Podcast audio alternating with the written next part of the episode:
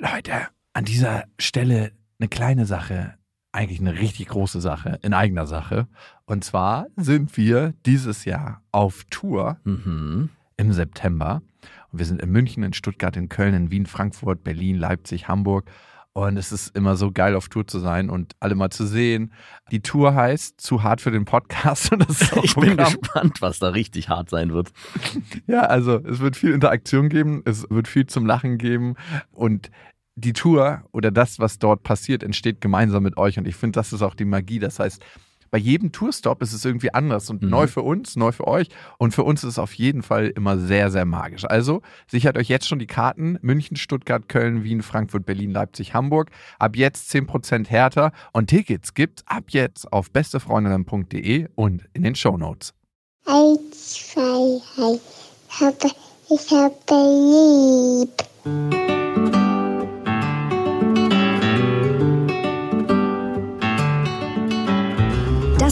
Beste Vaterfreuden. Keine bösen Wörter. Die Fremde, alte Schöpfe! Setz dich bitte hin. Der langweilige Podcast übers Kinderkriegen mit Max und Jakob. Hallo und herzlich willkommen zu Beste Vaterfreuden. Hallo. Wir haben nach der letzten Folge, wenn alles eskaliert, ziemlich viel Feedback gekriegt von euch und dafür wollte ich mich erstmal bedanken.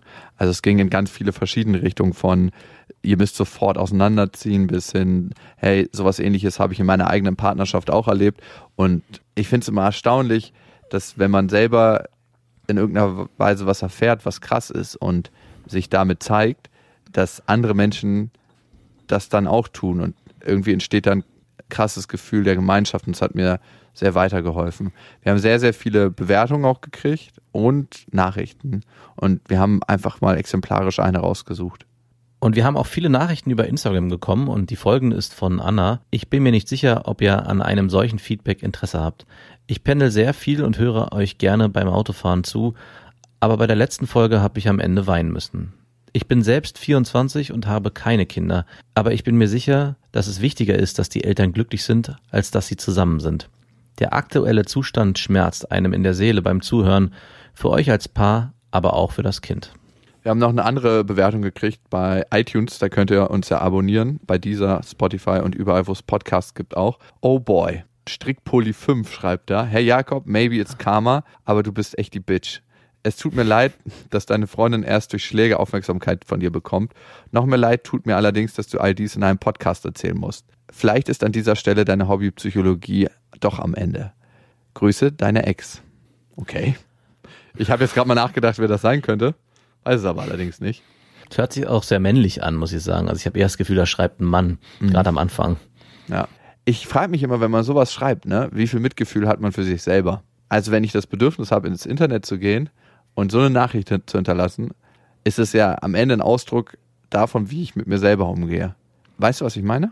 Hm, Nicht so richtig. Naja, Bei den Nachrichten. wenn du das Bedürfnis hast, harte Urteile nach außen zu fällen, dann tust du vor allem eins, dich selber auch hart zu beurteilen. Also selber gehst du dann im inneren Dialog auch mit dir ziemlich hart ins Gericht.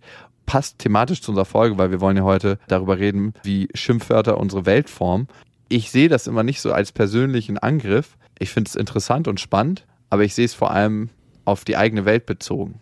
Also es gab ja viele Rückmeldungen, die sich in zwei starke Lager geteilt haben und die einen waren sehr pro für deine Freundin und die anderen waren mit großem Verständnis auch für deine Situation. Und das hat mich schon am meisten fasziniert, wie sehr da so eine Spaltung passiert ist. Also, dass es da auch nicht oft so einen Middle Ground gab. Also es gab eigentlich nur schwarz und weiß. Und ich finde, gerade wenn so eine Situation so extrem eskaliert, wie sie jetzt eskaliert ist in der letzten Folge, dann muss es ganz viel gegeben haben, was vorher ja eben nicht so klar in die eine Richtung oder in die andere Richtung ge gegangen ist, weil erst wenn Sachen diffus werden, und das steht für mich für so einen grauen Schwebezustand, dann kommt man in die Situation, dass man nicht mehr weiß, woran man ist und erst dann entlädt sich sowas. Und dann wird's wieder extrem auf die eine Seite gedrückt. Ich find's sehr einfach, da so schnell von außen Position zu beziehen und zu sagen, ich verurteile das oder ich finde es auf der einen Seite auch irgendwie okay, aber ich kann es auch absolut verstehen. Also, dass man. Also ich kann auch beide so Seiten verstehen. Ja. Also, Also ich muss auch sagen, bei mir hat's einen Frust ausgelöst im ersten Moment, als ich die Geschichte von dir gehört habe. Aber im, die erste Emotion ist, glaube ich, so immer erstmal eine extreme. Und erst im zweiten Schritt schafft man es dann nochmal zu reflektieren und vielleicht auch zu gucken, was ist eigentlich dahinter los. Mhm. Es haben auch viele geschrieben, dass sie sich gar nicht die Frage erlauben mehr, nachdem was passiert ist, dass man fragt, was ist dahinter los. Am Ende gibt es für mich nicht zwei Lager, also nicht gut oder schlecht oder richtig oder falsch. Klar muss man immer für sich gucken, wo sind meine persönlichen Grenzen und wie möchte ich damit umgehen. Also am Ende gibt es doch richtig oder falsch. für mich ganz persönlich. Wie ist es jetzt weitergegangen bei uns? Sie hat sich ein paar Tage später dafür entschuldigt und hat mir gesagt halt, dass bisher nicht so der Raum dafür war und hat gesagt, dass es ihr leid tut, dass sie da ein bisschen überreagiert hat. Und ich dachte zu mir selber, wow, ey, ich hätte nicht gedacht, dass sie sich da überhaupt für entschuldigt. Also das fand ich schon mal sehr cool, weil das kenne ich nicht von ihr so. Dreimal in der Beziehung, die wir führen, hat sie sich bisher entschuldigt. Vielleicht war es auch noch nicht öfters notwendig. Und vielleicht warst du derjenige, der sich eigentlich immer hätte entschuldigen müssen. Ich glaube, ich hätte mich wahrscheinlich mindestens genauso oft bei ihr entschuldigen müssen, wenn nicht noch öfters. Also keine Frage. Wir haben eine Sache gemacht, wir haben so ein bisschen back to normal einfach. Also ich habe wusste gar nicht, wie ich darauf reagieren soll, so richtig. Also was soll ich jetzt für einen Schluss ziehen? Und habe einfach tatsächlich so ein bisschen weitergemacht wie bisher. Wir haben ja gerade die ersten drei Tourstops hinter uns von unserer aktuellen Nackte Wahrheit Tour. Und was mir dabei aufgefallen ist, dass du in den Ruhephasen, in denen wir beide ja auch mit unseren Kindern gesprochen haben, dass da auch eine extreme Normalität zwischen dir und deiner Freundin und auch deiner Tochter vorgeherrscht hat. Also man hat gar nicht gespürt, welche extreme Situation im Vorfeld passiert ist. Und für mich, ohne da nachzufragen, hat es auch gezeigt, dass ihr anscheinend auch eine gewisse Form der Aussprache hattet. Und wie du es gerade selber auch gesagt hast, in so einen gewissen normalen Modus zurückgefahren seid. Wahrscheinlich auch in erster Linie für eure Tochter, aber auch, oder weil ihr in eurem Zusammenleben einfach auch ich sag jetzt mal ganz schön unschön funktionieren wollt, weil es, glaube ich, am Ende auch sonst zu stressig wird. Natürlich kann man nicht davon ausgehen, dass jetzt alles wieder gekittet ist und alles äh, gut wird, aber man hat schon durchgespürt, dass ihr euch wieder auf einem normalen Level bewegt. Mhm. Also ich kann für die Situation zu Hause eine Sache sagen und die spüre ich immer nur, wenn ich weg bin. Ich freue mich auf der einen Seite nach Hause zu kommen, aber auf der anderen Seite ist es so, als ob ich in so eine Überdruckkammer komme, wo auf einmal ein Druckverhältnis herrscht, was so eine ständige Anspannung in mir auslöst, wo ich weiß, das kann zu jeder Zeit in irgendeiner Form eskalieren und es ist nicht wirklich entspannt. Es ist nicht so, oh. dass ich sage, ich komme nach Hause und hier ist mein Ort der Ruhe und hier kann ich entspannen. Entweder muss ich halt funktionieren als Vater, was auch in Ordnung ist. Ne? Ich stehe ja gerne auch gleich ganz früh auf. Es ist halt aber mhm. anstrengend, wenn du von einer Reise wiederkommst und das schlaucht nun mal auch. Und ja. wenn du dann noch beruflich viel zu tun hast, dann komme ich nach Hause und dann heißt es halt, ja, äh, jetzt bist du dran, was ich auch total gerne mache. Aber ich, ich finde, es ist so, also es ist kein Ort der Entspannung für mich auf jeden Fall. Das wollte ich dich nämlich noch fragen, wie du zu Hause angekommen bist. Also ich habe bei mir es so erlebt, dass ich nach Hause gekommen bin und meine Freundin, das fand ich unfassbar, da sind mir fast die Tränen gekommen, die hat mir vorher noch eine kurze Nachricht geschickt und meinte, du vor der Haustür liegt ein Geschenk für Marie. Wenn du das ihr schenken möchtest, sozusagen aus den Tagen, aus denen du zurückgekommen bist von der Reise, dann kannst du das gerne machen. Und dann habe ich so, kam mir fast die Tränen und ich meinte, ist das wirklich okay für dich, weil ich erstens ein schlechtes Gewissen hatte, dass ich kein Geschenk Lorbeeren mitgebracht dir und sie so selbstlos ist, dass sie mich als Vater in so einer Situation noch höher stellen will, als es eigentlich notwendig gewesen wäre. Also meine Kinder haben mich ja vermisst, das habe ich ja auch durchgespürt, aber mir trotzdem nochmal so eine Zusatzsituation zu ermöglichen. Nicht ich will die Lorbeeren, und zwar ging es da um so eine Figur, die sie gerade unglaublich gerne abends guckt. Wir gucken immer Paw Patrol, das ist der Horror für die Eltern, aber da gibt's ein Mädchen und die liebt sie total. Und so ein kleines Kuscheltier hat sie jetzt vorher gekauft und mir das ermöglicht, das ihr zu schenken. Und ich bin dann durch die Tür mit diesem Geschenk und erst hat sich meine Tochter natürlich krass über mich gefreut und dann sind die Augen noch weiter aufgegangen, als ich ihr dieses kleine Kuscheltier übergeben durfte. Und dann dachte ich schon, wow, ich wurde nicht nur empfangen, häuslich, familiär von meiner Freundin und von meiner Familie, sondern ich wurde nochmal auf ein anderes Level katapultiert von meiner Freundin, indem sie eigentlich für mich ein Geschenk organisiert hat, was ich ja auch selber hätte mitbringen können. Mhm. Und es zog sich dann so weiter. Die hatte schon gekocht für mich und für uns.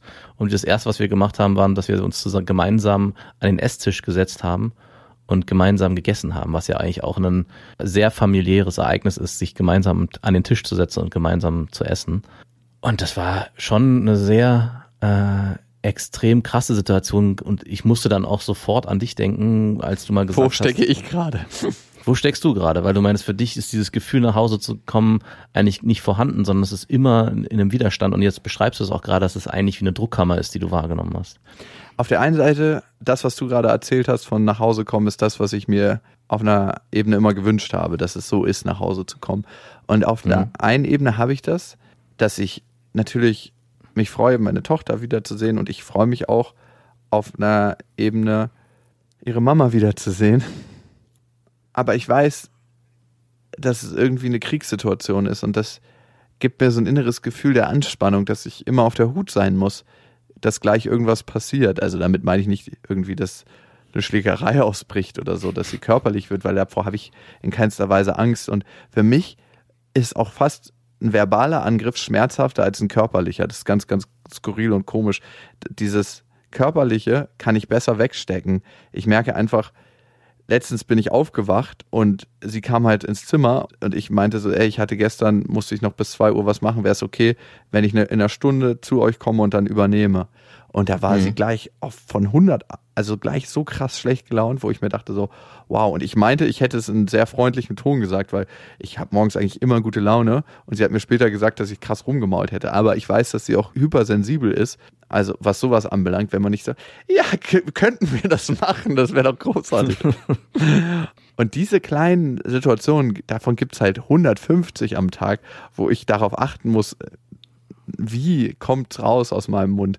Und ich würde schon sagen, dass ich jemand bin, der sehr, sehr differenziert kommunizieren kann und auch weiß, welche Stimmung ich transportiere. Und ich muss sagen, dass ich A, immer in einer Schutzhaltung bin, also ich kommuniziere sehr reduziert. Und das andere ist, dass ich schon sehr freundlich kommuniziere. Aber ich gucke halt immer, ja, dass ich auf der Lauer bin. Also Aber ich bin gerade ein bisschen erschrocken, weil wir hatten ja auf unserer kleinen Mini-Tour den ersten Teil so einen kurzen Ehestreit, würde ich fast sagen. Und das, was du gerade beschreibst, wie du dich fühlst bei deiner Freundin, genau dieses Gefühl hatte ich auch nach diesem Streit, dass ich dachte, muss ich jetzt immer genau aufpassen, was ich wie sage, weil ich nicht genau weiß, wie das bei dir ankommt. Also dieses Gefühl dieser, ich bin ja auch jemand, der tendenziell vielleicht eher etwas vermeckert ist. Und genau darum ging es ja auch in diesem kurzen Streit, den wir hatten, in diesem kurzen Intermezzo. Aber bei mir stellte sich danach genau dieses Gefühl ein, dass ich dachte, wow, muss ich jetzt wirklich ganz genau immer darauf achten, was ich sage, wie ich es transportiere, damit du das Gefühl hast, ich bin nicht in irgendeiner Form jetzt äh, auf dem negativen Modus oder sehe die Sachen zu, zu schlecht. Und jetzt beschreibst du die Situation eigentlich von dir aus, also dass das bei dir eigentlich so ist, dass du das für dich so wahrnimmst in deiner Beziehung mit deiner Freundin. Ich glaube, das ist ein gegenseitiges Prinzip. Also ich glaube, genauso wie es für meine Freundin ist, ist es auch ein Stück weit für dich. Das ist ein persönliches Ding, wo ich dran arbeiten muss. Also ich denke mir, wenn wir uns jetzt auf die Tour beziehen ne, und Touren und da passiert so viel Großartiges, es ist einfach mal geil, mit dem eigenen Podcast unterwegs zu sein und vor Ja. Mehreren hundert Leuten zu spielen, die alle kommen, um das zu sehen. Es ist einfach ein großartiges Gefühl und es ist was, einfach ein unglaubliches Geschenk. Und dann höre ich dich, der sehr viel findet, wo ich sage, da wird gemeckert und das nicht am Publikum oder das ist, gilt manchmal der Umsetzung und der Ausführung. Und dann denke ich mir, es gibt doch aber immer noch dieses großartige Geschenk. Und ich beziehe das ein bisschen, dieses Gemecker auf mich persönlich. Und da klar Mhm. zu differenzieren, dass das nichts mit mir zu tun hat. Und genauso beziehe ich das Meckern meiner Freundin immer auf mich persönlich, was vielleicht auch mehr an mich persönlich geht. Ich glaube, das ist auch so. Also ich glaube schon, dass in der Beziehung mit deiner Freundin das Gemecker natürlich in erster Linie an dir festgemacht wird, weil in der Beziehung mit Kind geht's ja vor allem um die, um das Verhalten, was man an den Tag legt, woran man dann vielleicht Kritik übt oder vielleicht auch Lob. Und auch in unserer Beziehung auf der Tour darf das auch sein, aber ich glaube, da vermischten sich immer noch mal zwei Sachen und trotzdem ja, bleibt am Ende doch eher der emotionale Part, der einen beschäftigt. Aber zwei Sachen dazu. Auf der einen Seite kommt bei mir eine innere Stimme manchmal hoch und ich finde, das passt heute wirklich auch gut zum Thema mit, wie bin ich in meinem eigenen Dialog mit mir selber, ne? Und dementsprechend auch, wie bin ich im Dialog mit meinen Kindern. Die sagt, ey, ganz ehrlich, du undankbares Stück, wo wärst du eigentlich jetzt? Also, und die kommt manchmal bei dir hoch und manchmal bei meiner Freundin. Ich schäme mich auch dafür, aber sie ist nun mal da. Es kommt so ein Lüftchen arrogant hier rüber geweht. Ich denke du altes, verficktes Miststück. Wo wärst du eigentlich? Und wow, weißt du, woher ich das kenne? Äh, Von meinem Hm, Vater in jungen Jahren. Natürlich weiß ich, woher das kommt. Und, und das hat er mal meiner Mutter in einer bestimmten Weise transportiert. Wow. Weißt du, es gab einen Sp- Ausspruch meines Vaters, meiner Mutter gegenüber, der ziemlich drastisch war und den habe ich auch nur erzählt bekommen. Meine Mutter soll mal abends mit ungeputzten Zähnen ins Bett gegangen sein. Und mein Vater meinte so, ey, putz dir die Zähne, ich habe keinen Bock später dafür zu zahlen. Oh, Oh Gott. Und ich werde gerade krass rot beim Erzählen, weil es mir so unangenehm ist. Aber Dein Vater hört doch den Podcast, oder? ich glaube schon, ja. Die Wahrheit braucht einen Mutigen, der sie ausspricht, heißt es doch immer. Aber nicht. Nur bei der eigenen Wahrheit ist es mutig, die auszusprechen. Bei Fremdwahrheiten geht das. Aber warum ich so lachen muss, weil es mich an einem ganz bestimmten Punkt sehr, sehr intim berührt. Es ist mir unglaublich unangenehm. Hm. Diese überhebliche Einstellung, die ich habe, Ah. die ich Menschen gegenüber habe. Ja, Das wirkt aber in dem Moment gar nicht so, muss ich sagen. Wie? Na, in dem Moment, wo so eine Kritik geäußert wird oder wenn man mit dir in so einen Modus kommt, äh, halt in so ein Streitgespräch, dann wirkt es nicht so, als ob dir genau dieses, was du gerade beschrieben hast, unangenehm sei, sondern eigentlich äh, kommt es eher so als würdest du dich hier sehr wohlfühlen. Hier, den, den Hafen kenne ich. Den Gönner meinst Wie du? meine West. Ja, genau. Also dieses leichte, so Moment mal, jetzt übernehme ich hier und jetzt sage ich mal, wo es lang geht. Ja, das ist eigentlich eine eklige Eigenschaft, die ich überhaupt nicht an mir mag und die andere natürlich auch nicht an mir mögen. Aber sie ist nun mal da und ich weiß noch nicht genau. Ich weiß ja, dass sie aus einem Mangel herauskommt und entsteht, ne? Und Mhm. dieses, ey, schaut mal, wie toll ich eigentlich bin und das müsst ihr auch wertschätzen, wenn ich sowas alles oft in die Welt bringe und Aber das steht, glaube ich, nicht im Widerspruch. Also es ist ja nun mal so, dass durch das, wie du bist und wie du lebst und wie du arbeitest, auch ganz viel in die Welt bringst. Und das wertzuschätzen und auch dafür vielleicht von mir oder deiner Freundin oder vielleicht auch von anderen gewertschätzt zu werden, darf auch sein und das Gefühl darf auch bleiben. Ich glaube, was manchmal nur passiert ist, dass es sich vermischt mit was anderem, mit einer Vorwurfshaltung und die macht es dann schwierig und die, die führt dann zum Beispiel bei mir dazu, dass ich genau andersrum in die Situation komme, bin ich es überhaupt wert? Ja, und muss ich mich dafür jetzt rechtfertigen und komme dadurch in den Widerstand und bin dann in so eine Situation, wieso, wieso passiert mir das? Also ich frage mich manchmal auch gerade, wenn ich in Streits mit dir gerate, ob das passiert, weil du deine Sicht so stark auf mich draufdrückst oder weil es im Kern auch wirklich meine Anteile sind, die so sich so stark nach außen auch zeigen. Und ich glaube, es ist natürlich wie immer eine Mischung aus beidem. Aber äh, mir fällt schon auf, dass gerade mit dir diese Gespräche in der Form öfters in dieser Intensität entstehen und ich mich dann frage, woran liegt es? Also bist es wirklich nur du oder ist es wirklich zum großen Teil eigentlich auch mein eigenes Thema, was ich da mit mir rumschleppe und was sich dann auch in unseren Konflikten immer ganz stark auch wieder zeigt? Ich denke tatsächlich, ja klar, es ist eine Mischung aus. Also die Frage ist, wie gehe ich mit so einen Konflikten um? Also wie kann ich es dir sagen, dass es gut bei dir ankommt? Also es ist, glaube ich, schon mal ein Anfang zu sagen, was eigentlich innerlich in mir vorgeht und ich kann da noch nicht so einen richtigen Schlüssel zu finden. Also diese eigene Überheblichkeit, dieses, du kannst dankbar sein dafür, dass ich überhaupt und ich weiß, dass ich in sehr vielen Punkten sehr dankbar für dich sein kann, dass du in mein Leben gekommen bist und auch dafür, dass meine Freundin in mein Leben gekommen ist. Einfach auch nicht nur, weil sie mir ein Kind geschenkt hat, sondern weil sie mir eine Seite von mir aufzeigt, wie ich eigentlich nicht sein will, aber wie ich trotzdem bin. Also dieses, dieser überhebliche Fatzke, der ich vielleicht früher noch mehr war und der vielleicht auch ein Stück weit ein Schutzmechanismus ist für irgendwas, was ich eigentlich nicht zeigen will. Ich, ich weiß es Aber nicht. d- da komme ich genau auch zu dem, was ich gerade bei mir auch festgestellt habe, wenn wir jetzt darüber sprechen, dass genau dieses dem anderen aufzeigen, dass da diese Persönlichkeitsstruktur, die sich vielleicht auch über Jahre entwickelt hat, einem erst aufgezeigt wird durch so eine Konflikte mit dem Gegenüber. Und ich frage mich dann auch immer, ist es eigentlich gut, dass man in so eine Konflikte gerät, Weil sonst würde man einfach nur parallel nebeneinander herleben und gar nicht merken, ist hier noch Wie man im Raum. ist, ne? Ja, und ist hier noch Raum für Verbesserung und Optimierung. Ich meine, man muss nicht immer alles optimieren, aber es ist schon so, dass ich mir denke, okay, nach so einem Gespräch denke ich, okay, was sind meine Anteile hier und was muss ich tun, dass ich mich erstens damit wohlfühle, aber auch, dass wir uns dann wieder auf Augenhöhe begegnen. Und darum geht's am Ende, glaube ich. Es ist eigentlich immer wieder ein Angleichungsprozess, der vor allem durch so eine Streits halt ins Rollen gebracht wird. Also ich kann dir eine konkrete Situation nennen. Ich glaube, meine Freundin hat in ganz, ganz vielen Punkten das Gefühl, dass sie mir nicht genügt. Ich glaube, das ist ihr Grundthema. Und ich glaube, dass das sowieso ihr Grundthema im Leben ist. Dieses Nicht-Genügen, ne? Dass sie anderen Menschen nicht genügt und deshalb in irgendeiner Form so sein muss, dass sie genügt. Das habe ich in den ersten vier, fünf Monaten, wo ich sie kennengelernt habe, überhaupt nicht gemerkt. Also das war was, was ich total ausgeblendet habe. Aber jetzt im Nachhinein, in der Retrospektive, fällt es mir wie Schuppen von den Augen. Sie hat nämlich jedes Mal, wenn wir uns in den ersten Wochen gesehen haben, immer gesagt, ey, irgendwie ist die Stimmung komisch zwischen uns. Dabei war die einfach ganz normal wie immer. Wir kannten uns halt noch nicht so lange und dann ist es ja immer so ein bisschen so. Aber sie war so verunsichert, dass sie jedes Mal das feststellen musste und das in den Raum stellen musste und dass ich mir das quasi mein Land wieder erkämpfen musste, sozusagen. Heute ist es so, dass ich das Gefühl habe, nichts sagen zu können, ohne dass es komisch ankommt.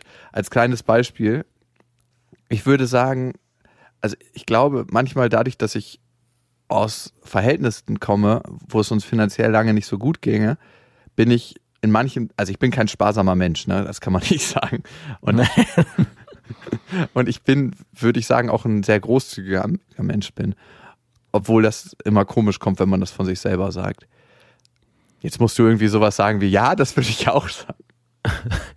Ja, du bist sehr, du bist kein sparsamer Mensch und sehr großzügig. Nee, du bist auf jeden Fall, äh, du gehst schon sehr bewusst mit deinen Ausgaben um und bist vielleicht nicht sparsam, aber bist nicht verschwenderisch. Und ich glaube, das ist Stimmt. eine Eigenschaft, Ja. die man definitiv auch positiv bewerten kann und sollte.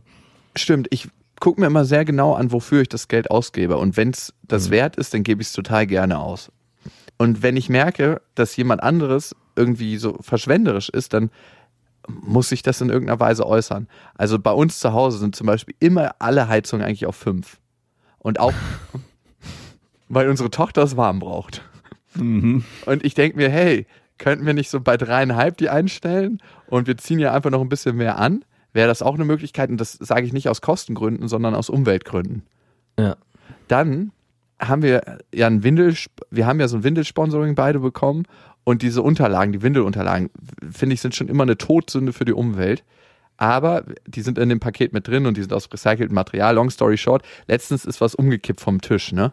Und sie hat dann diese ganze Windelunterlage genommen, um einfach so einen kleinen Tropfen unten aufzuwischen und hat danach die Windelunterlage weggeschmissen. Wo ich mir denke, irgendwie ist das eine krasse Verschwendung. Nur weil wir das in Anführungsstrichen kostenlos kriegen. Und man muss sich bewusst sein, wir kriegen nichts kostenlos. Es ist immer in irgendeiner Weise mit Gegenleistungen verbucht. Ist das ein verschwenderischer Umgang für das, was ich schaffe? Und wenn ich das dann äußere, dass ich sage, ey, kannst du vielleicht ein Küchentuch nehmen, dass wir nicht die ganze Windelunterlage verbrauchen, ist das gleich ein Riesenstreitthema, wo ich mir sage, ey, fucking, ich kritisiere dich doch nicht als Person, dass du einfach scheiße bist, sondern dass das, was du gerade machst, nicht unbedingt meiner Vorstellung von der Verwendung von Ressourcen entspricht. Also dieses verschwenderische Thema habe ich auch ganz oft mit meiner Freundin, dass wir immer in so einen Konflikt geraten, wo ich sage, müssen wir eigentlich so viel wegschmeißen oder müssen wir da jetzt was Neues kaufen? Ja, die ist noch Das gut. Ist, das ist schon viel, viel besser geworden und ich meine, meine Freundin hat extrem viele Klamotten einfach auch aus zweiter Hand von Freundinnen bekommen. Wir haben eigentlich fast nichts gekauft für unsere Kinder. Aber es ist, glaube ich, generell, und ich mache da jetzt ein Klischee auf, eine Sache, die sich, glaube ich, zwischen allen Männern und Frauen in Beziehungen immer wieder darstellt, dass die Frauen irgendwie immer die Tendenz haben, irgendwie mehr zu konsumieren, kann ich das so sagen, und vielleicht auch nicht so einen Blick drauf haben. Es ist, oh, da gibt's, ich, da gibt's Hassmails für, ich weiß es jetzt schon. Ich kann auch immer nur den Kopf schütteln über die Frauenwelt, wirklich. Wo stände unser Klimaziel, wenn's Nein, Quatsch.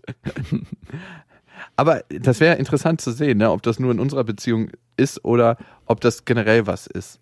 Und für mich ist die Frage, welche Wörter verwende ich, damit ich in so einem Konflikt, den ich nun mal in mir trage und ich kann das fast nicht runterschlucken. Also ich kann dann nicht nichts sagen.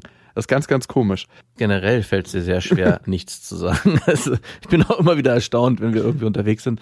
Egal, Taxifahrt oder wir treffen einen in der Bahn, der wird mit Fragen bombardiert oder ihm wird was erzählt. Ich denke mal, kannst du nicht einfach mal die Klappe halten? Kannst du eine verdammte Schnauze halten. Aber du musst sagen, es sind immer lustige Fahrten, oder? Ja, das stimmt schon. Ich habe aber zufällig heute gerade einen Artikel gelesen über Introvertierte und Extrovertierte und habe nochmal verstanden, warum, woher das kommt, dass du vor allem die Energien oder das Extrovertierte, und ich würde dich jetzt mal als Extrovertierten bezeichnen, seine Bestätigung in der Außenwelt sucht, was mir vorher auch schon klar war, aber da Mhm. habe ich es nochmal schwarz auf weiß gelesen. Und Introvertierte eher in der Innenwelt rumbohren und suchen und deswegen auch Introvertierte so unglaublich schlecht in Smalltalk sind, weil die die Sinnhaftigkeit von Smalltalks nicht verstehen. Und es geht mir ja auch ganz genauso. Ich denke immer so nach zwei Sätzen ist der ist das Gespräch eigentlich beendet und man kann jetzt auch ins gegenseitige Schweigen verfallen. Und bei dir denke ich mal, da tut sich noch was auf und noch was auf und ich denke so, wow, wo kommt das alles her? Aber richtig auf den Sack gehen mir Leute, die noch extrovertierter sind als ich. Wo geht das? Doch, die dann nicht aufhören zu reden und wo ich mir denke, eigentlich interessiert mich das nicht. Es interessiert mich auch oftmals nur ein Rahmen, den ich aufmache, mit ganz, ganz vielen Leuten, mit denen ich mich unterhalte. Und Hm. dann gibt's immer wieder Leute, die interessieren mich darüber hinaus, wo ich mir denke, so, wow, das ist irgendwie krass inspirierend, so die Welt zu sehen. Das muss nicht immer eine positive Sicht auf die Welt sein. Das kann auch manchmal einfach eine Welt sein, die so fernab von meiner ist, dass ich einfach fasziniert davon bin. Manche Menschen haben das, die haben so einen Zauber, also zumindest für mich, wo ich denke so, wow. Also entweder Intellekt, dass sie so wahnsinnig intelligent sind, dass sie die Welt sezieren in kleine Einzelteile, die ich mir noch nie so genau angeguckt habe. Oder eine ganz andere Lebensweise, die auch spannend ist und wo ich gucke, gibt es da bestimmte Bausteine, die ich in meinem Leben integrieren kann. Oder manche Leute sind auch einfach witzig und kurzweilig und mit denen hat man eine gute Zeit für den Moment, weil sie einen erheitern. Und besonders interessant finde ich, und das bringt uns auch zum Thema, ist, welche Wörter die verwenden, wenn sie reden. Hm. Und mir ist schon öfters aufgefallen, dass an miesen Tagen benutze ich ganz, ganz andere Wörter, also wo es mir innerlich schlecht geht und wo ich eine miese Stimmung habe, als wenn es mir richtig gut geht. Dass sich die Qualität der Wörter, die ich benutze, verschiebt mit meiner Stimmung. Und für mich ist als Vater immer wichtig, wie rede ich vor meinem Kind? Ja.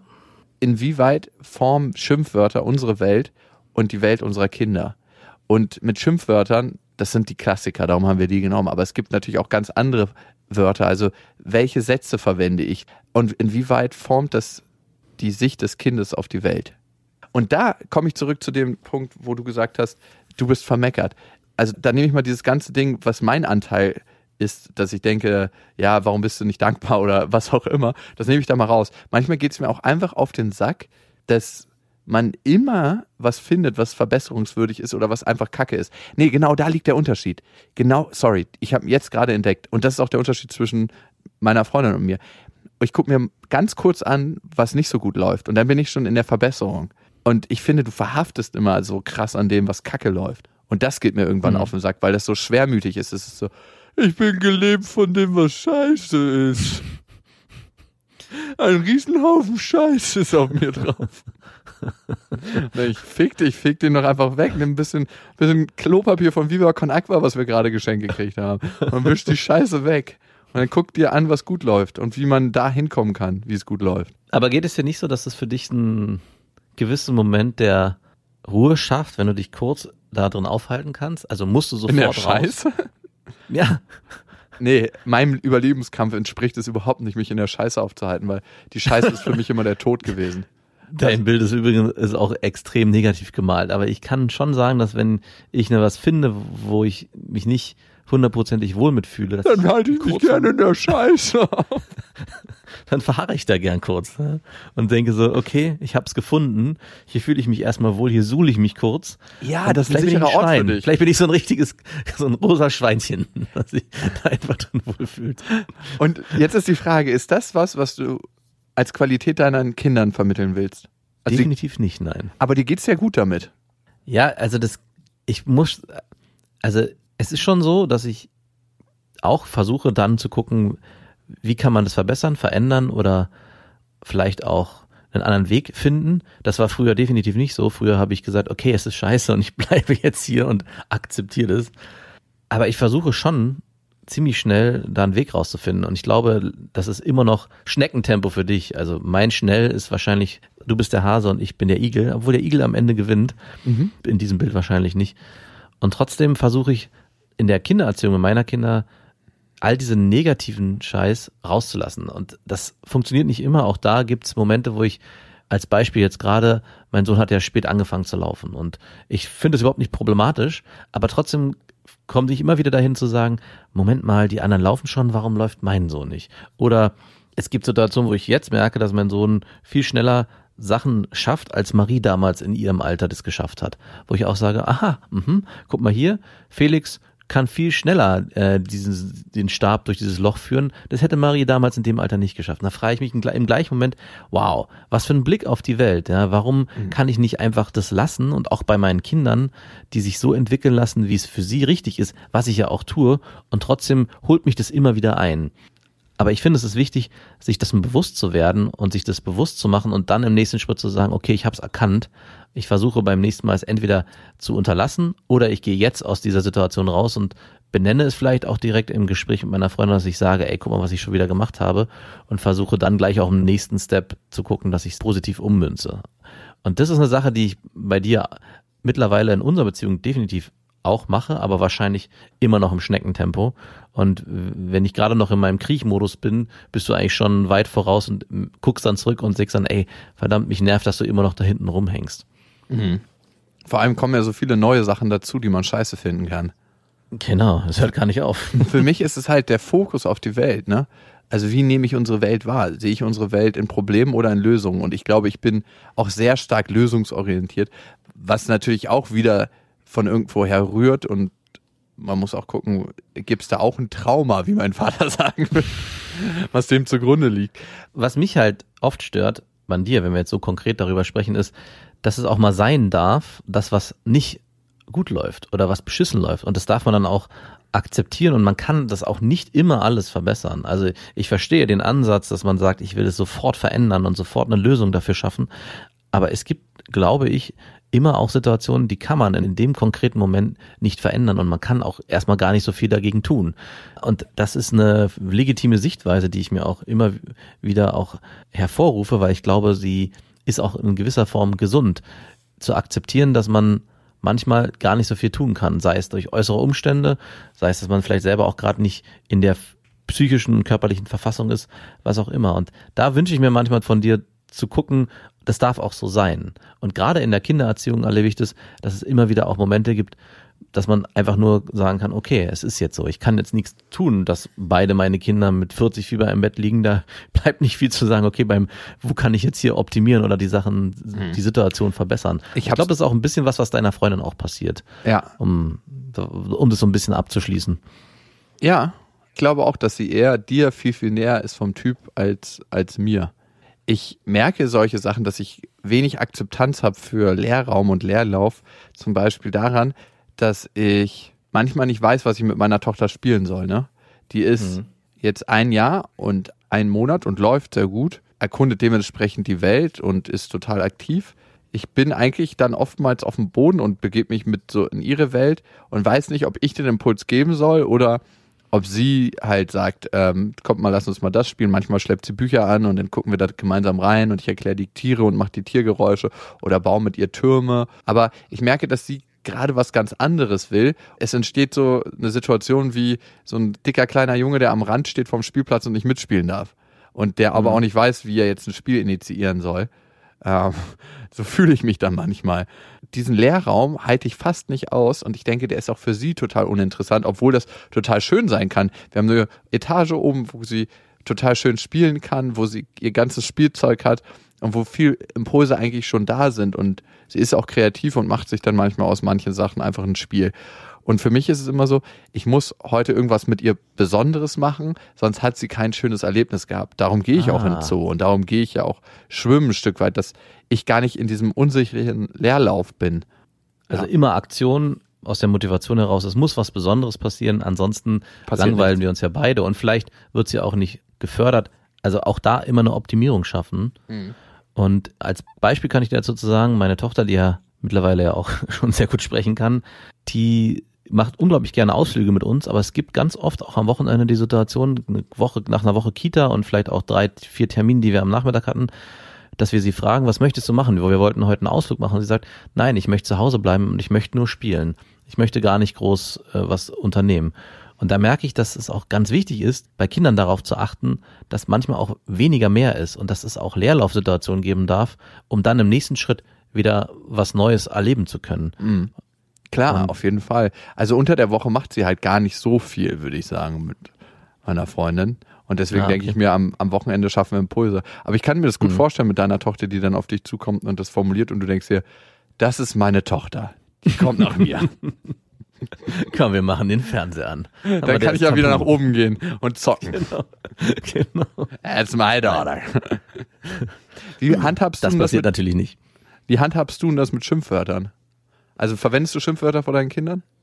Ich verwende ein Schimpfwort von meinen Kindern, Ficken. aber das fast auch gar nicht mehr. Genau, ich ficken ist es. Wirklich? Ich hab's jetzt gerade aus dem Bauch geraten. Nein, Quatsch. Ich, das einzige Schimpfwort, was wir benutzen, ist, oder was ich benutze, ist Scheiße und das aber auch ganz, ganz selten mittlerweile. Das rutscht mir auch nur raus in Situationen. Eigentlich ist es ein belegtes Wort für, ja, wenn was passiert irgendwie. Ah, mir ist was runtergefallen, Scheiße. Da könnte man das auch umprogrammieren. Also habe ich zumindest auch bei mir versucht. Hat leider nicht so richtig geklappt. Also ich habe zum Beispiel eine Zeit lang Scheibe versucht zu benutzen. Hört sich Scheide liegt sehr nah.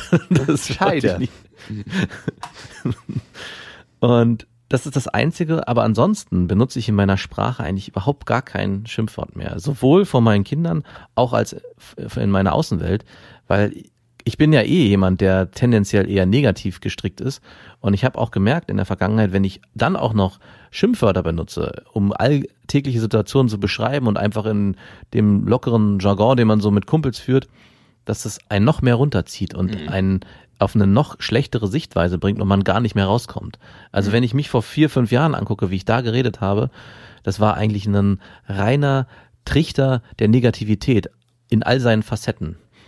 Und davon wollte ich wegkommen und habe das auch ganz stark durch meine Freundin erlebt, die in ihrer Familie nicht mal ansatzweise irgendein Schimpfwort benutzt haben. Also wenn ich da zwischendurch mal Scheiße gesagt habe, haben sich alle umgedreht, es wurde ein Löffel fallen gelassen auf dem Boden, es war Stille im Raum.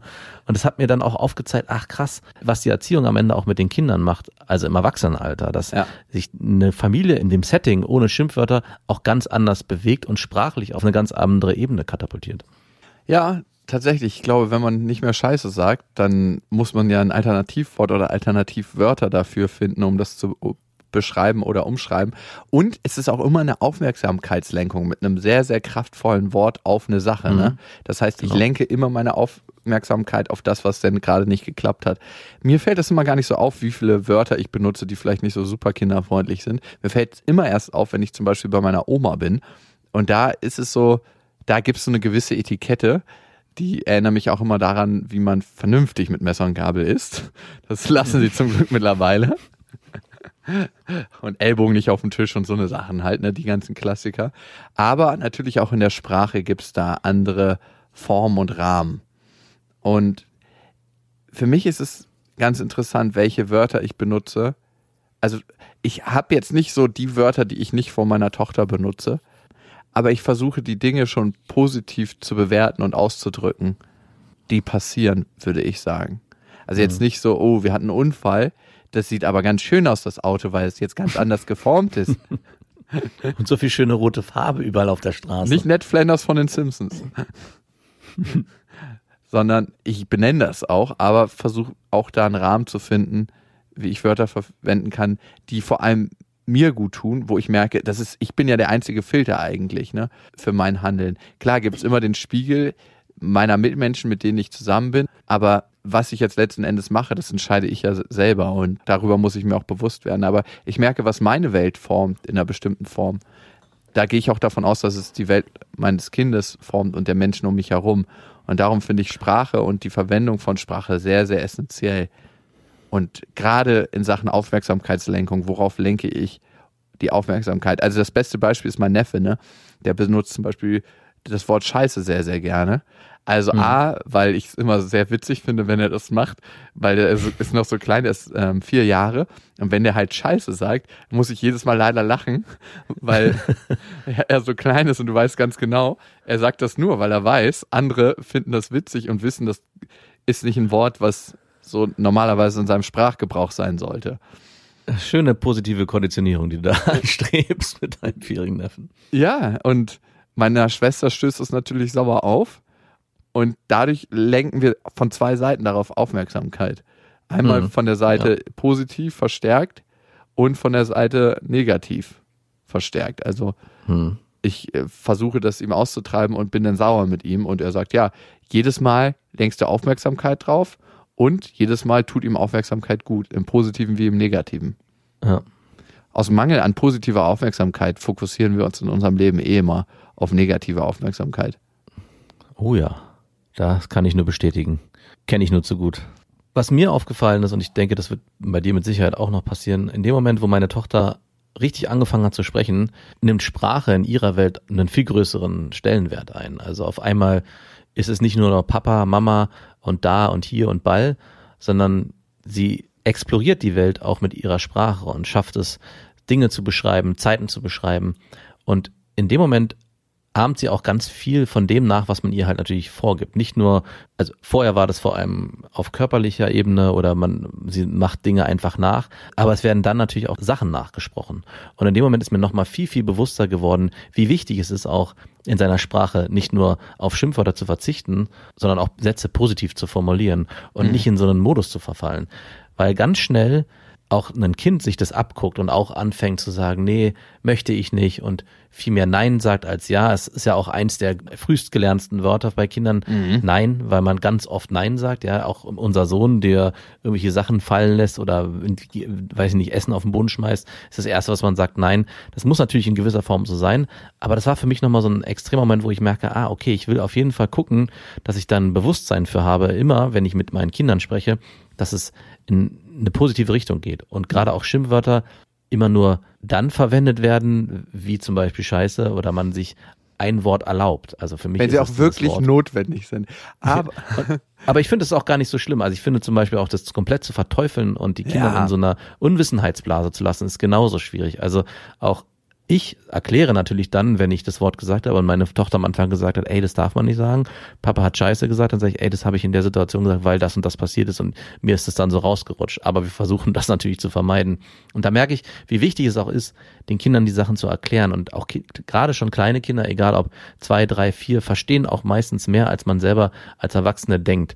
Und ich glaube, da muss man auch immer mehr hin, dass man von so früh wie möglich versucht, die Welt den Kindern zu erklären und sie nicht in so einer Unwissenheitsblase zu lassen und einfach so zu tun, ach, das haben die nicht gehört oder das kriegen die schon nicht mit. weil Kinder so ein unbeschriebenes Blatt sind, sind sie eigentlich nochmal ein viel krasserer Spiegel fürs eigene Verhalten als Partner und Mhm. Freunde, ne? Ja.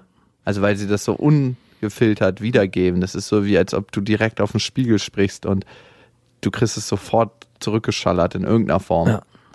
Wow. Genau. Und darum bedarf es auch einer besonderen Sensibilität, wenn wir mit unseren Kindern sind und damit auch die Verwendung von Schimpfwörtern, beziehungsweise wie wir unseren Blick auf die Welt durch unsere Sprache, die wir verwenden, auf unsere Kinder obstruieren.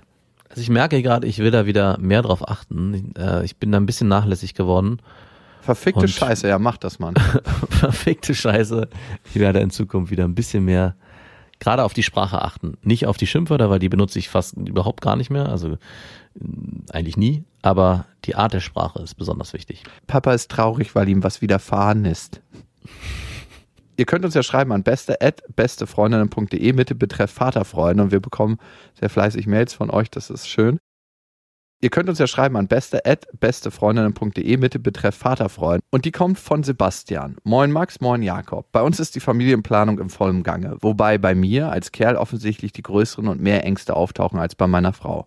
Thema Geld vor und nach der Geburt und der Wunsch nach finanzieller Sicherheit als Grundlage der Familienplanung zum Beispiel sorgt bei uns aktuell für Unmut, da ich als Mann, evolutionsbezogen Fragezeichen, immer das Gefühl habe, als Hauptversorger dazustehen und im Studium Geld nun einmal eine seltene Ressource ist, möchte ich beruflich und finanziell eine Grundlage schaffen vor dem ersten Kind. Lieben Gruß und danke für euren Podcast, Sebastian. Mir kommen da mehrere Gedanken zu. Einmal finde ich, sind in unserem Alter und in dem Zeitalter, in dem wir leben, beide Parts in der Familie für die Versorgung der Kinder gleichwertig zuständig. Man kann natürlich sagen, in jedem Familienmodell schlüsselt sich das anders auf. Also in der einen Familie ist die Frau vielleicht öfters da zu Hause, also die quantitative Zeit, die sie mit den Kindern verbringt, ist größer. In der anderen Familie ist der Vater öfters zu Hause, da verbringt er mehr quantitative Zeit. Und ich glaube, am Ende sollte es in irgendeiner Weise ein Modell geben, wo sich alle mit wohlfühlen, also wo es einen Ausgleich der Energien gibt, wo alle sagen, die an diesem Energiemodell beteiligt sind, ja, ich fühle mich wohl mit dem, wie wir es machen. Das finanzielle Thema ist, glaube ich, für viele Männer ein großes Thema. Und ich weiß, dass das ganz lange in meinem Kopf war, so, das und das musst du haben, bevor das und das passiert. Ich glaube, das ist auch ein Grund, warum manche Männer Reichtum anhäufen, den sie eigentlich gar nicht brauchen, der über das hinausgeht, was überhaupt in einem Leben auf normalem Wege ausgebbar ist. Weil sie sagen, das ist für meine Kinder und ich will, dass die in Sicherheit leben. Dabei verliert man als Mensch und in unserem Beispiel als Mann manchmal den Weg, den man wirklich gehen möchte im Leben und der einen glücklich macht. Darum glaube ich, ist das ein gefährliches Ding manchmal, dass man sich versklavt für Arbeiten, die ja nicht wirklich happy machen, weil man die vermeintliche Sicherheit des Geldes spüren möchte. Ich glaube, bei dieser Mail geht es vor allem darum, dass man Angst hat, Kinder kosten so viel Geld und wie können wir unseren Lebensstandard vielleicht nach der Geburt unseres Kindes noch halten, beziehungsweise können wir überhaupt unserem Kind das geben, was es braucht, um in dieser Welt ja entsprechend aufzuwachsen. Und ich habe bei mir selber erlebt, dass dieser Spruch Kinder kosten so viel Geld vor allem in den ersten Jahren gar nicht unbedingt zutreffen muss. Also wenn man es schafft, Wege zu finden, wie man sein Kind zum Beispiel mit Klamotten ausstattet und das kann man entweder, dass man im Verwandtenkreis rumguckt oder dass man auf gebrauchte Sachen zurückgreift, dann ist für mich gefühlt, es gibt ein paar große Posten, auf die muss man sich vorbereiten. Das sind so klassische Sachen wie ein Kindersitz im Auto und ein Kinderwagen. Aber ansonsten habe ich für mich nicht das Gefühl, dass unser Leben jetzt entsprechend viel teurer geworden ist durch zwei Kinder, die wir mittlerweile haben. Und ich glaube, diese Angst schwebt bei vielen vorher im Kopf rum und ein bisschen würde ich die nehmen wollen, wenn man nicht zu sehr mhm. in diesen Modus verfällt. Man muss alles neu kaufen, das muss alles irgendwie perfekt sein, man muss mhm. alles für sein Kind irgendwie bieten und man muss alles da sein, damit auch der Schutzraum gegeben ist. Und ich glaube, da würde ich wieder auf das Klischee zurückgreifen. Gerade in dem, in der Phase des Nestbaus sind Mütter sehr darauf bedacht, ein extrem sicheres Zimmer und Umfeld zu schaffen für ihr Kind und tendieren dann, glaube ich, auch ein bisschen in die Richtung, da einen Rahmen zu, vorzugeben, der gar nicht unbedingt sein muss. Ja. Und ich glaube, Männer können in dieser Phase auch eine Sicherheit auf anderer Ebene geben. Mhm. Das muss nicht über das Finanzielle gehen, sondern einfach zu gucken und immer wieder in die Diskussion zu kommen, brauchen wir das wirklich? Inwieweit dient es unserem Kind? Wollen wir vielleicht unser Kind auch in einer gewissen Weise weniger materiell aufziehen? Und da gibt es viele Möglichkeiten und Gerade in den ersten Jahren ist es nicht so teuer. Ich glaube aber, es könnte dann später, wenn sich das Kind gewisse Hobbys aussucht, dann wird es nochmal was anderes. Aber das ist dann im nächsten Schritt. Aber als richtiger Waldorfvater sucht sich das Kind im Waldspaziergang als Hobby aus. genau. Und die sind nicht genau. so teuer, wenn man eine Monatsmarke mit der S-Bahn hat, wo man dann schön schnell an den Stadtrand fahren kann. Ja, aber genau das ist, glaube ich, eine grundsätzliche wichtige Frage im Leben. Was brauche ich wirklich? Und tut's auch manchmal die Sache, die schon gebraucht ist und vielleicht nicht mehr den letzten ADAC-Test mitgemacht hat, sondern den Test davor und da trotzdem gut abgeschnitten hat. Also wir kriegen ja vermittelt von einer Riesenmaschinerie, dass wir ganz, ganz viele Sachen brauchen, damit es uns gut geht, damit es unseren Kindern gut geht und vor allem das Thema Sicherheit, damit alle in Sicherheit sind. Hm. Ich meine, wie war das vor 25 Jahren? Wer war da in Sicherheit, ne? Da haben sich Kinder hinten auf der Rückbank manchmal nicht angeschnallt so viel Sicherheit. Also ich meine, das ist ein anderes Extrem, das muss jetzt auch nicht sein. Aber dieses Thema Sicherheit wird ganz, ganz stark benutzt in unserer Gesellschaft, um Dinge zu verkaufen. Und ja. in dem Moment, wo wir richtig gute Konsumenten sind, sind wir abhängig von der Arbeitswelt und müssen Geld dran schaffen. Und das macht uns unfrei. Mhm. Unfrei in unserem Handeln und unserem Denken. Und wir müssen uns einfach fragen, was brauche ich für mein Privatleben wirklich? Was braucht mein Kind? Und welche Welt will ich meinem Kind vermitteln? Also will ich in dem Glauben der Abhängigkeit leben. Ja. Und ich glaube, Menschen, die schon mal mit wenig Geld gelebt haben, und da gibt es natürlich auch bestimmte Kappgrenzen, da geht es nämlich um das Überleben, die wissen, okay, Es gibt immer wieder Leute, die ich treffe, die sind unglaublich Überlebenskünstler, die machen aus sehr, sehr wenig, sehr, sehr viel, weil die dann einfach sagen, okay, das bastel ich selber oder hier haben wir eine Gelegenheit, das und das wieder gangbar zu machen. Das ist eine extreme Welt, in der ich auch nicht immer in ganzen Zügen leben möchte. Also ich merke immer wieder, dass ich denke, okay, was kann ich am besten? Darauf konzentriere ich mich und für die anderen Sachen versuche ich mir Leute zu holen. Aber ich glaube, es gibt so viele verschiedene Lebensmodelle, wo man mit relativ wenig Geld gut zurechtkommt. Und das sich ab und zu ins Bewusstsein zu holen, nimmt, glaube ich, ein Stück weit die Angst vor dem, dass ich wahnsinnig viel Geld haben muss, um Kinder zu erziehen. Ja, ich glaube, diese Vermischung von Existenzangst, wir können nicht überleben, wenn wir nicht einen gewissen Grundstock haben und jetzt gerade mit Kind, wir kommen eigentlich mit dem, was wir haben, gut zurecht und das wird mit dem Kind nicht anders sein. Ich glaube, da muss man hinkommen. Nur weil man ein Kind ins Leben setzt, heißt es nicht, dass man auf einmal um seine Existenz fürchten muss. Ja. Und ihr wisst ja, es gibt kein richtig oder falsch. Erziehung ist einfach anders. Macht's gut. Das waren Beste Vaterfreuden mit Max und Jakob.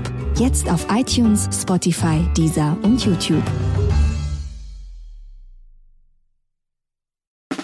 Der 7-One Audio Podcast-Tipp.